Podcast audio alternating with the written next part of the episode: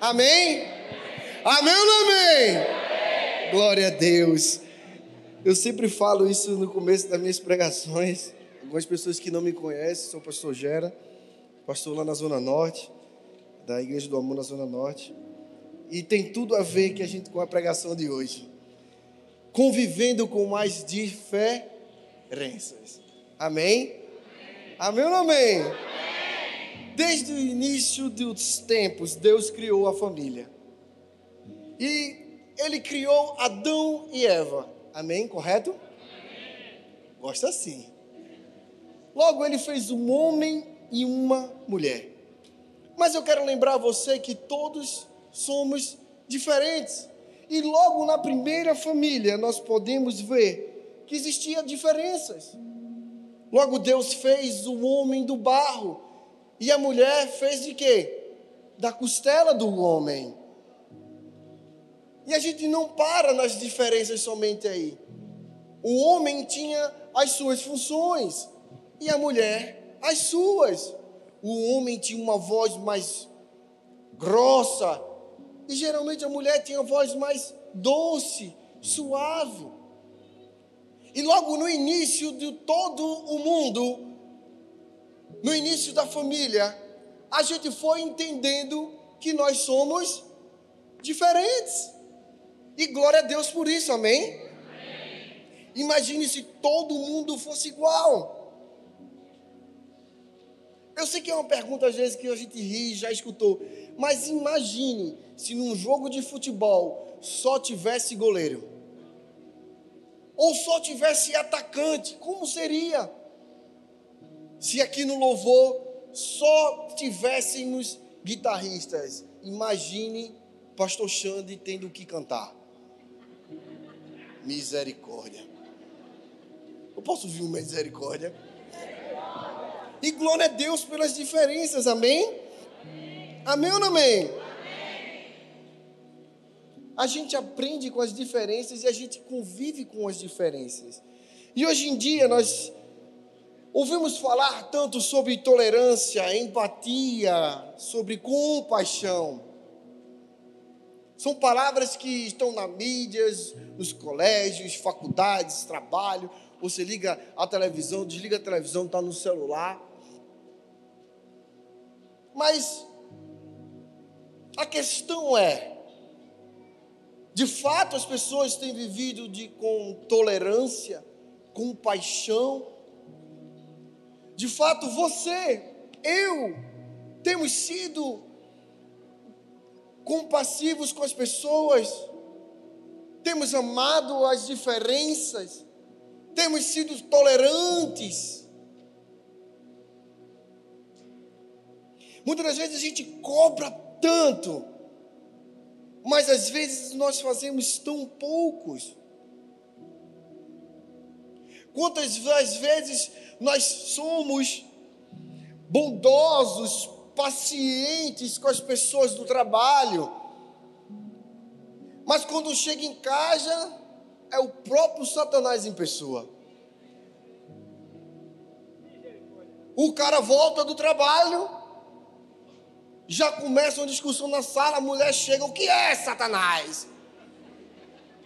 Aí ele não é nada, é Dona Lu. Dona Lúcifer, minha sogra, me enchendo a minha paciência. Mas no trabalho ele trata todo mundo bem, porque senão ele é demitido.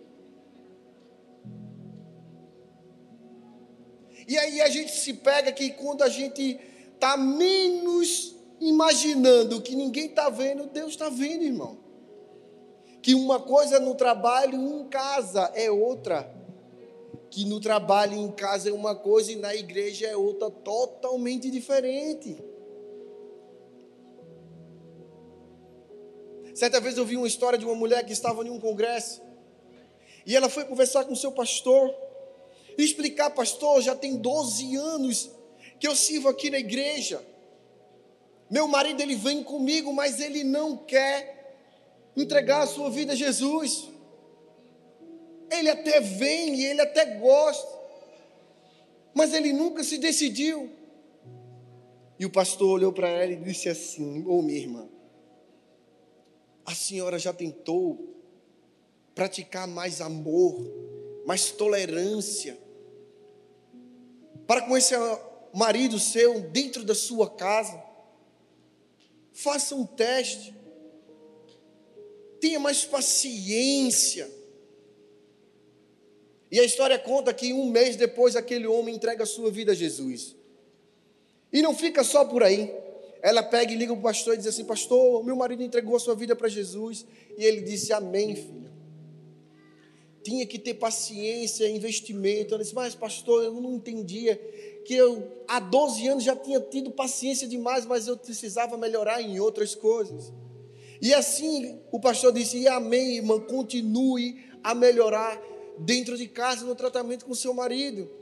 E seis anos depois, ela liga para esse mesmo pastor, dizendo assim: Meu marido hoje está sendo ordenado a pastor aqui na igreja. A gente sempre fala, eu sempre falava como eu era líder de jovens aqui. Eu falei, você ora, ora, ora e pede a Deus para Deus salvar a sua família, sua mãe, seu pai, sua irmã. Mas o testemunho diz que você não é cristão. Porque as pessoas que estão próximas a nós não escutam muito o que a gente fala, e sim o que a gente faz. Eu dizia: quer ganhar papai, quer ganhar mamãe.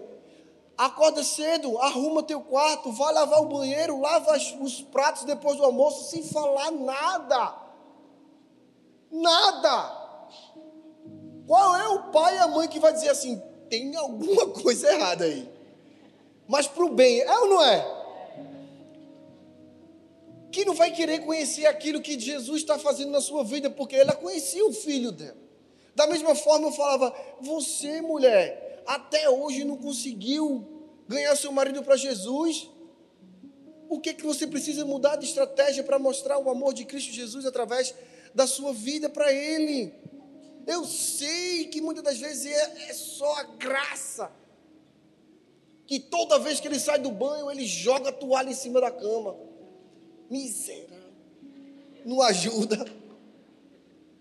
Mas você, marido, que não tem muita paciência com a sua mulher, e principalmente naqueles dias, vai por mim. Eu fui criado com sete mulheres dentro de uma casa. E se tem uma coisa que eu aprendi na vida, é que quando isso começa, porque tem alguns sinais. Do nada, é sempre assim, do nada, acorda de mau humor. Mão, irmão amado, compra chocolate, joga no quarto e sai correndo. Tenha fé, irmão. Vai melhorar. É uma semana de provação. Mas a gente precisa aprender o quê? Que nós somos diferentes. Mas se nós nos tratarmos com amor, tolerância, respeito, a gente consegue viver em unir. Amém? Amém, amém ou não amém? Mas a gente sabe que sempre tem um abençoado de Deus que o nosso coração se alegra, que vai perguntar sempre: Ah, mas a gente é muito diferente.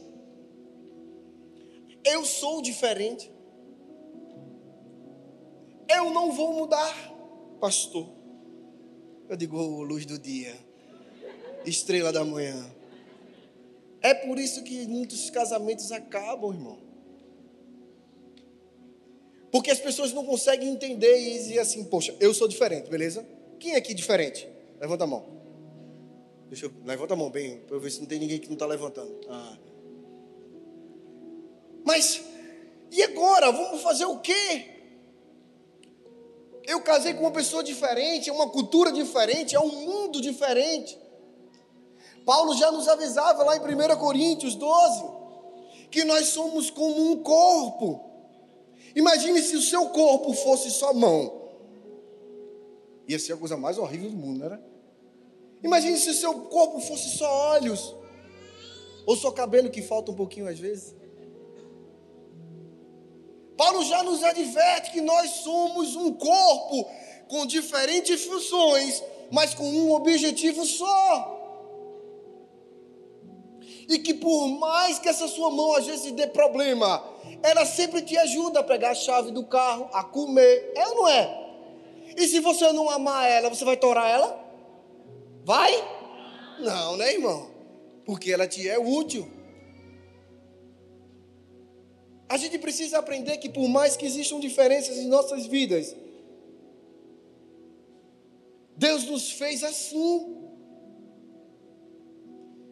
Nós precisamos entender que se a gente não souber tratar bem as diferenças, esse vai ser o nosso maior problema. Já parou para perceber que se cada um aqui tivesse a mesma profissão, eu estou fazendo direitinho, repetindo para você entender de uma vez por todas, nunca mais repetir isso, amém? Tivéssemos a mesma profissão, só soubermos, todo mundo soubesse fazer uma coisa só.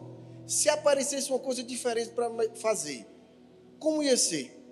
Se todo mundo aqui fosse escritor, fosse voltar para casa, quebrasse o carro, não teria mecânico. E aí, ia ser como? Ninguém é melhor do que ninguém, amém? Mas cada um tem a sua função, não somente no reino, mas também na nossa vida é, de cada dia. E se a gente não aprender a entender que cada um tem a sua função, até o dedo mindinho tem uma função. Você consegue viver sem um dedo mindinho do pé? Você sabia que você consegue, sabia? Sabia, né? Sabia ou não sabia?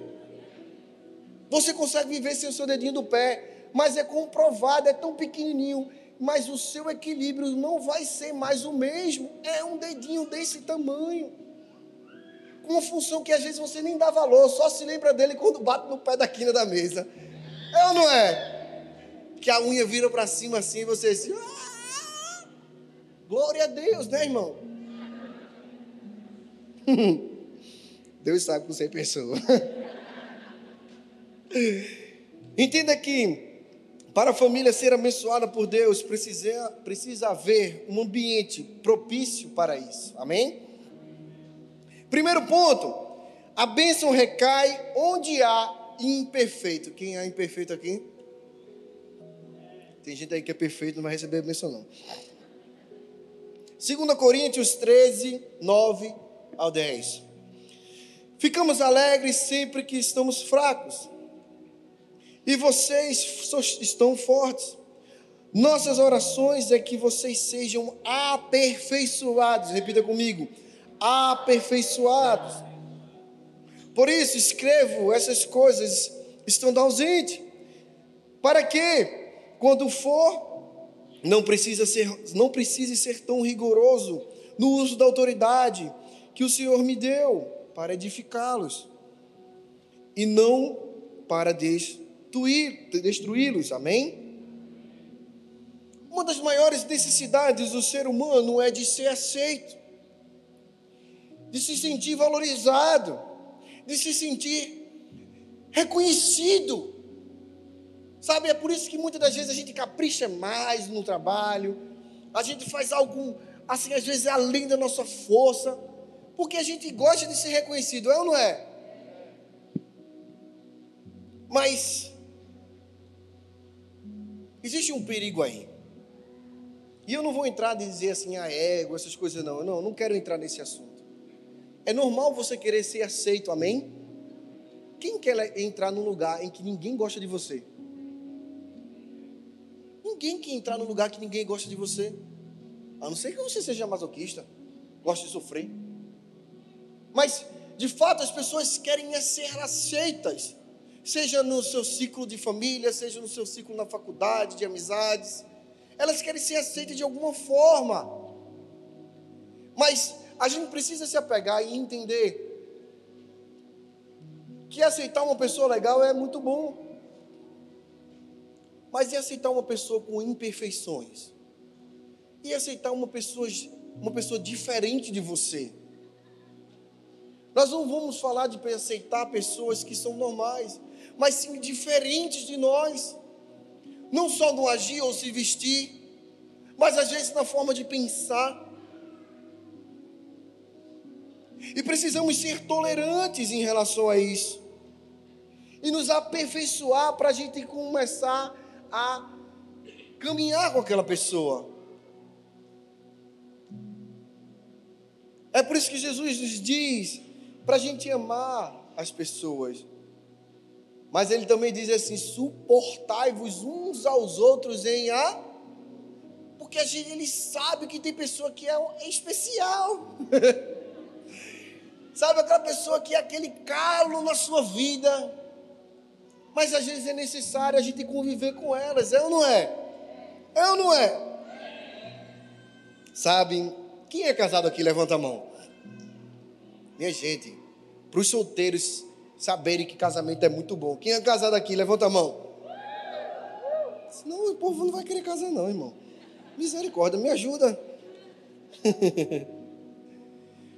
Geralmente, quando o cara casa, lembra aí quando você namorou essa figura abençoada que está do seu lado, faz um coraçãozinho para ele aí, ó. Quando você casou, você namorou ele um tempo e você casou, e quando você casou, você começou a descobrir coisas que você não sabia. Primeiro que você não morava com ele, então você descobriu que quando ele chegava em casa, mulher, jogava todas as roupas no chão. E você se perguntava, ele está endemoniado? Será? Ele não viu que eu passei o dia passando roupa, larguei no chão, cuidando da casa. Coisas que você nem imaginava. E você fica olhando assim, miser ou abençoado. Que você, irmão, logo no primeiro dia, na primeira noite, que quando acordou, ela estava sem maquiagem. E tinha tomado banho e molhado o cabelo, que acordou o leão da tribo de Judá do seu lado. E você começou a ver as diferenças e dizer assim: Meu, que é? O que é isso? Sai. Jogou até sal grosso. Está repreendido, Satanás. E você foi começando a ver que existem coisas diferentes. E algumas pessoas chegaram até um ponto de chegar a se odiar. Porque diziam o quê? Eu, casei, eu comecei a namorar com uma pessoa, mas hoje eu conheço outra. E não era assim, não. Cadê o príncipe do cavalo branco? Cadê a princesa que quando chega em casa está de toque de camisa de. de, de, de, de, eleitor aí, sei lá como é. De prefeito. Que o príncipe arrota e às vezes solta algumas flatulências. E parece que o véu cai e você diz assim: não, não quero mais isso não, devolve, que veio com defeito. Ninguém nunca disse isso, né? Glória a Deus que a gente está na igreja do amor.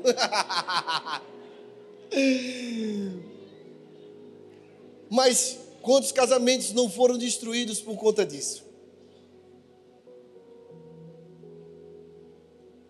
Sabe por quê? Começa a se observar todos os defeitos. E deixa eu te dizer uma coisa: quando você começa a observar os defeitos, o defeito é como se fosse um abismo. Um defeito vai puxar o outro defeito, que vai puxar o outro defeito, e quando você menos esperar, você só vai conseguir ver defeitos na pessoa. Todos nós somos imperfeitos, mas isso é um amor é olhar a imperfeição do seu cônjuge, da pessoa que você ama, mas entender que as qualidades são muito maiores do que os defeitos dela. E que não são algumas coisas que ela faz, talvez de errado, que não lhe agrada, que vai fazer com que você deixe de amar, cuidar e respeitar ela. É ou não é, irmão? É ou não é, irmão? Porque quando eu começo a falar nisso, o pessoal começa a ficar. Hum. Nós estamos aqui para sermos, como Paulo falou, aperfeiçoados. Nós só seremos perfeitos lá no céu, meu irmão.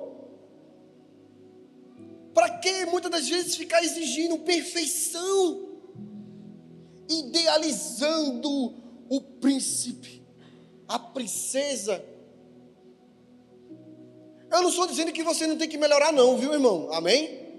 Amém ou não amém? amém? Você, homem, em nome de Jesus, pare de jogar a toalha em cima da mesa. Roupa suja é no cesto de roupa suja. Amém? Vocês, mulheres, a gente não tem nada a ver com o seu ciclo menstrual. Amém? Se cada um de nós se aperfeiçoar no que a gente precisa ser melhorado, a convivência em nossa casa, no nosso lar, será muito melhor.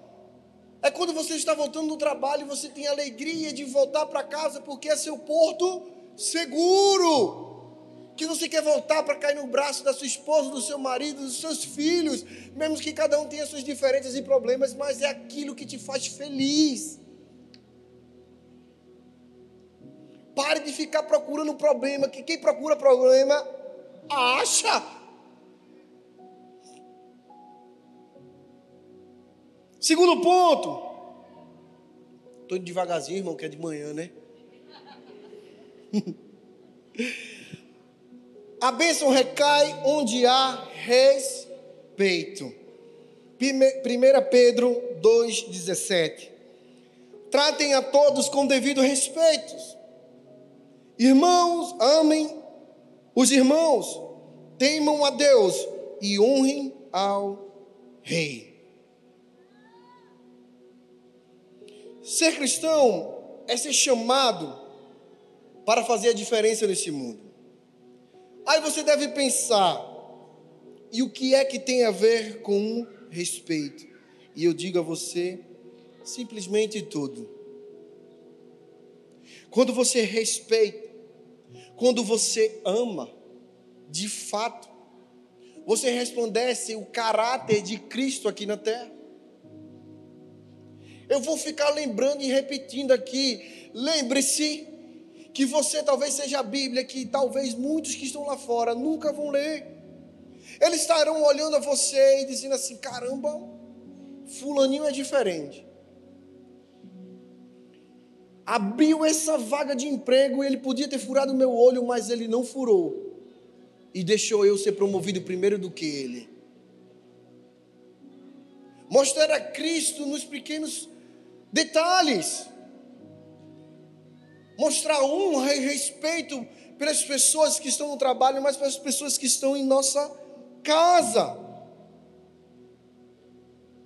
A gente sempre honra as pessoas de fora e esquece que está dentro de casa. Compra um presente maravilhoso para as pessoas que estão na rua, mas esquece de dar um presente para quem está dentro de casa. Porque aquele presente vai te garantir uma, talvez uma promoção, ou você ficar ter uma visibilidade melhor no trabalho ou na faculdade, não é? Mas e em casa? Ei, garanhão, machão, qual foi a última vez que você pegou a sua mulher, deu o cartão para ela, jogou ela dentro do salão de beleza e disse assim: só sai aí depois que Deus transformar a tua vida? Eu não quero saber de quanto vai ser. Mas só sai aí depois que Deus transformar a sua vida. Qual foi a última vez que você saiu no meio da rua? Eu estou falando agora para os homens. Específico para os homens, amém? Qual foi a última vez que você saiu no shopping ou estava andando num lugar e ficou procurando algo que a sua esposa gosta para comprar para ela?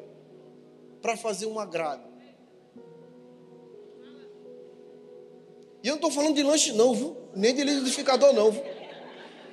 Não vem com essa conversa fiada para cima de mim, não. Qual foi a última vez que você passou na frente de uma loja daquelas bolsas bem caras que ela gosta? Aquele sapato, irmão, creia. Essa semana sai, amém? Essa semana sai.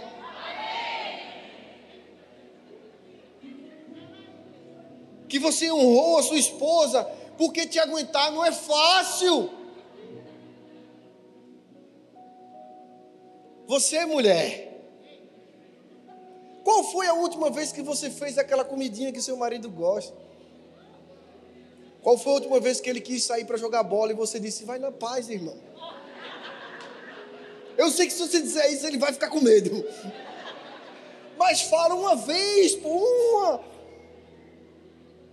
Qual foi a última vez que você veio com todos os ódios do universo dentro de você porque ele deixou a toalha em cima da mesa de novo da cama.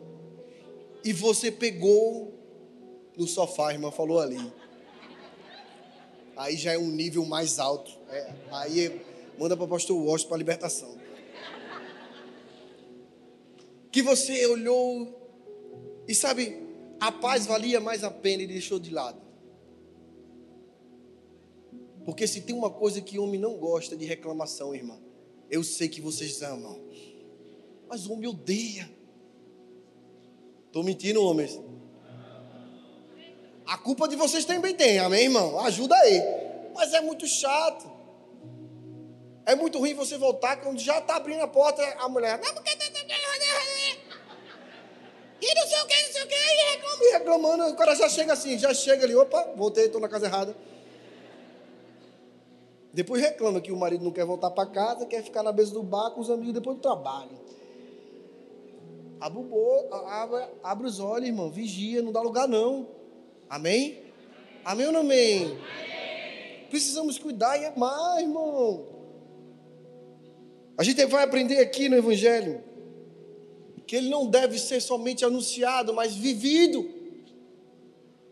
Sabe, lá em Gênesis 49, 3, 4 diz: Rubem, você é meu primogênito, minha força, o primeiro sinal do meu vigor, superior em honra, superior em poder, turbulento como as águas, já não será superior, porque subiu a carne de seu pai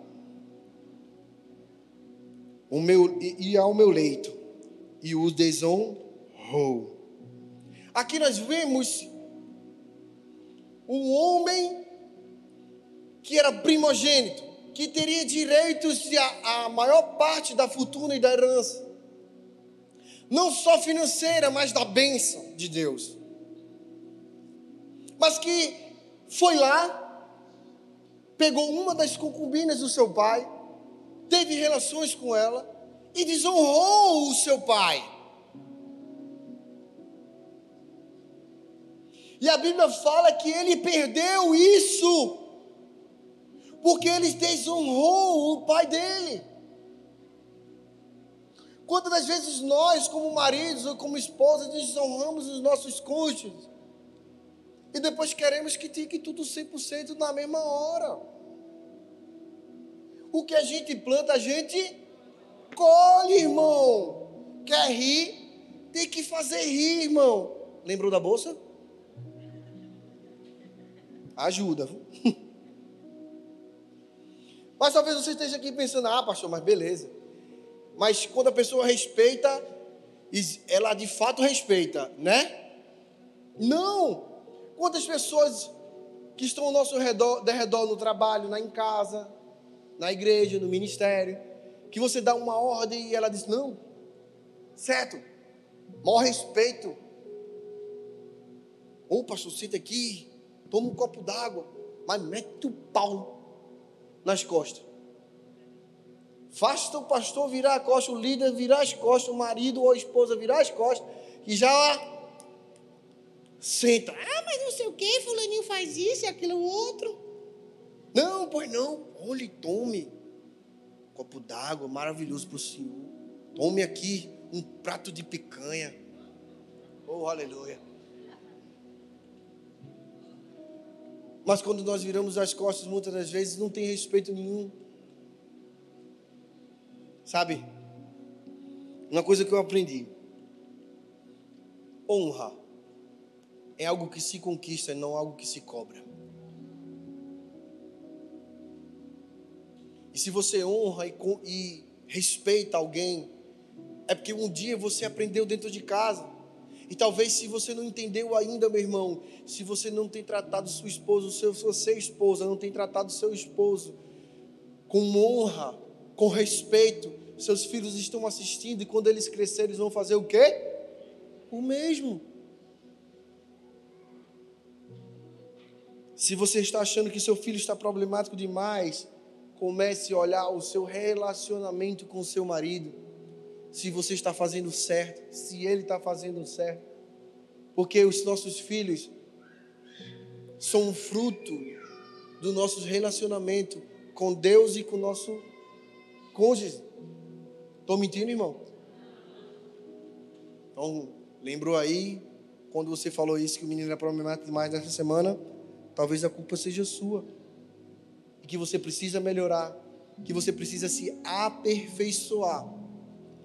Paulo não, não exige, Deus não exige perfeição dos santos, mas exige um aperfeiçoamento. É que de pouquinho em pouquinho você vai melhorando. Porque você entende no Evangelho que pau que nasce torto não morre torto, não, irmão. Jesus vai lá e vai desentronchando você. Se você gosta de, de de, de móveis, essas coisas, é tão legal, não está aqui não, mas eu lembrei disso aqui agora. Que às vezes a gente fica preso às coisas que ah, já é meu. Sabia que até o, a madeira ela é flexível? Mesmo ela dura, grossa, se passar por um processo que eles colocam de uma câmara de vapor por várias horas, a madeira fica mole. Você sabia disso? Você consegue envergar uma madeira todinha e se ela tiver envergada, você desenverga ela e faz e forma do jeito que você quer. Então receba esse vapor do Espírito Santo na sua vida, irmão. Que se você nasceu tronchinho, que se você tem alguns problemas, se você teve problemas de pessoas que você, que, como é que eu posso dizer? De, é, você não teve alguém que olhou, conseguiu ser inspiração para você, e quem foi, foi uma pessoa ruim. Jesus está aqui, Ele é a inspiração sua de cada dia, meu irmão. E Ele está dizendo que é possível, por mais que seja muitas das vezes impossível a nossos olhos, é possível para aquele que crê. Amém? Amém, amém ou não amém? amém. Terceiro, a bênção recai onde há unidade. Romanos 15, 5, 6 diz: O Deus que concede perseverança e ânimo, dê a vocês um espírito de unidade, segundo Cristo Jesus, para que com um coração, um só coração e uma só voz, vocês glorifiquem ao Deus e Pai do nosso Senhor Jesus Cristo.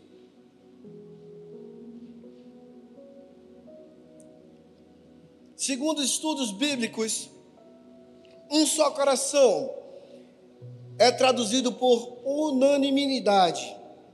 Significa união com um propósito sem contendas. Onde há unidade, há crescimento onde há unidade, há paz. Ele está dizendo aqui: vocês precisam estar em um só coração. O próximo trecho diz: com uma só boca. Estudos dizem que é em orações e louvores. Ou seja, a gente tem que estar junto, orando e louvando e não brigando. Eu quero que você entenda uma coisa. Vou perguntar de novo: quem é casado aqui? Ah, já parou para pensar que talvez essa oração que você faz sempre, talvez ele já faz alguns meses ou até anos, nunca foi respondida ainda. Sabe por quê? Porque não existe unidade na sua casa. Não existe união. Não adianta você orar e na sua casa o seu esposo, o seu marido não concordar com a situação. Ou você esqueceu que quando você se casou, você se tornou uma só carne com ele ou com ela. É por isso que muitas das vezes aquela casa existe uma confusão do nada, não existe unidade em canto nenhum. E você ora, ora, ora, mas parece que o céu é de bronze. Deixa eu dizer a vocês: se não existe unidade, paz, canção e adoração e louvor dentro da sua casa, Deus não vai estar escutando suas orações. Deus não vai escutar o seu coração, os desejos do seu coração. Porque na sua casa não existe unidade. Como é bom você estar em um lugar onde existe unidade. Eu vou dar um exemplo que as mães vão entender. Imagine você em casa, varrendo o dia inteiro, fazendo aquela faxina. Já imaginou? O dia inteiro, aquele calor, suor, você passando vassoura, rodo, pano. E aí entra os seus cinco filhos de uma vez só, um dia chuvoso, cheio de pé de lama. Sujou toda a casa. Do que adianta você estar limpando se ou quem era para estar lhe ajudando está o quê? Sujando. É a mesma coisa que você começar a varrer aqui e ninguém se importar com você e começar a fazer outra coisa. São as mesmas pessoas caminhando em direções opostas.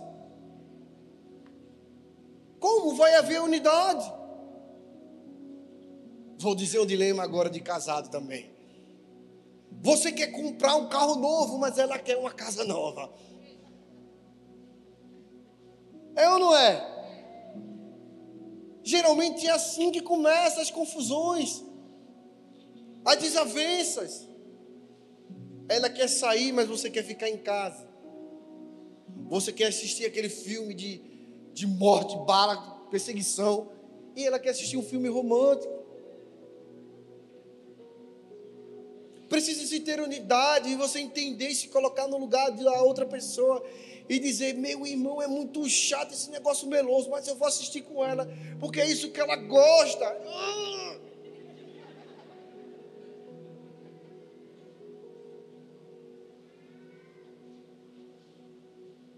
Precisamos pensar como um só. Não adianta a gente estar servindo bem na igreja, nos ministérios, na célula, mas chega em casa, nem se olha no olho. Sabe o que faz? Vai cada um para um canto, senta no celular e vai ficar vendo Instagram, YouTube. Eu não vou falar de TikTok porque para mim é coisa do Satanás, mas enfim, é pior nível ainda que existe. Fica o dia inteiro lá, mas não se conversam mais, não se olham mais nos olhos. Não se diz o quanto se ama mais. Não vou nem falar a última vez que levou uma rosa ou um chocolate. Ou que fez o jantarzinho maravilhoso.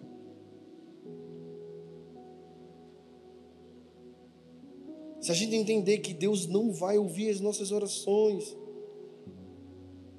porque a gente não consegue se acertar nem dentro de casa. É porque a gente tem aquela mania chata de ser sempre a razão, de ser sempre o certo. E que por a gente ser certa, quer que a outra pessoa mude.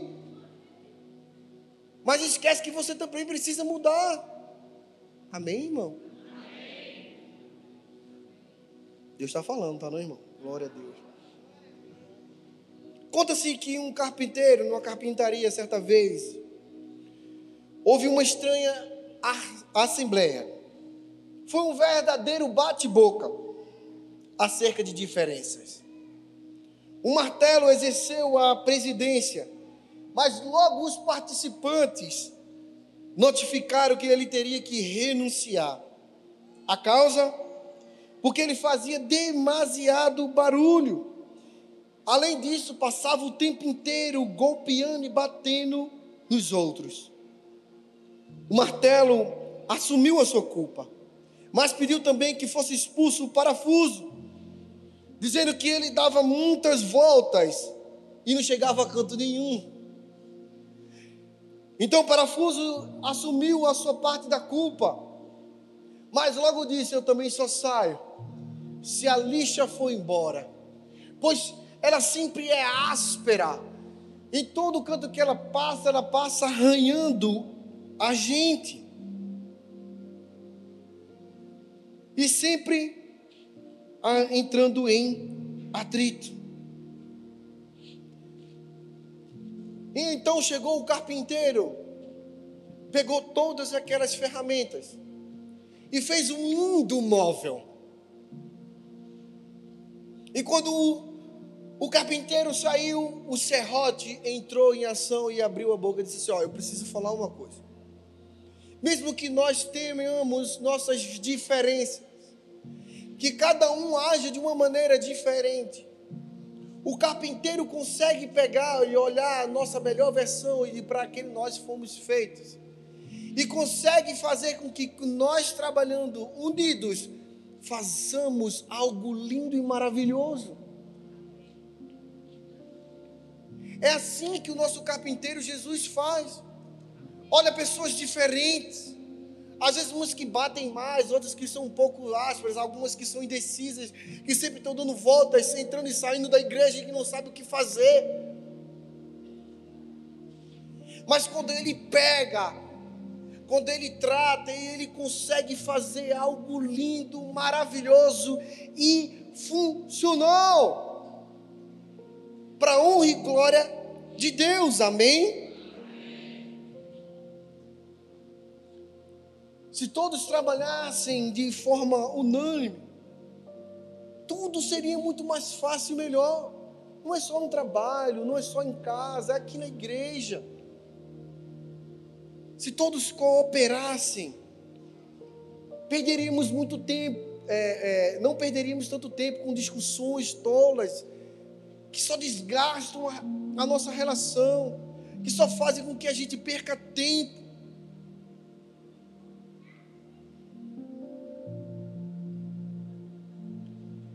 Conviver com as diferenças não é algo fácil, porém é muito possível, amém? Amém ou não amém? Eu queria que você ficasse de pé, onde você está. Com a graça de Deus, você e sua família também vai conseguir conviver com diferenças, seja em casa, seja no trabalho, seja na faculdade, seja nos ministérios, seja numa célula. Pessoas são diferentes, mas na mão do carpinteiro Jesus, eles conseguem fazer com que haja unidade e haja uma construção de algo muito bom que pode sair das nossas diferenças. Amém? Então que você feche seus olhos aí na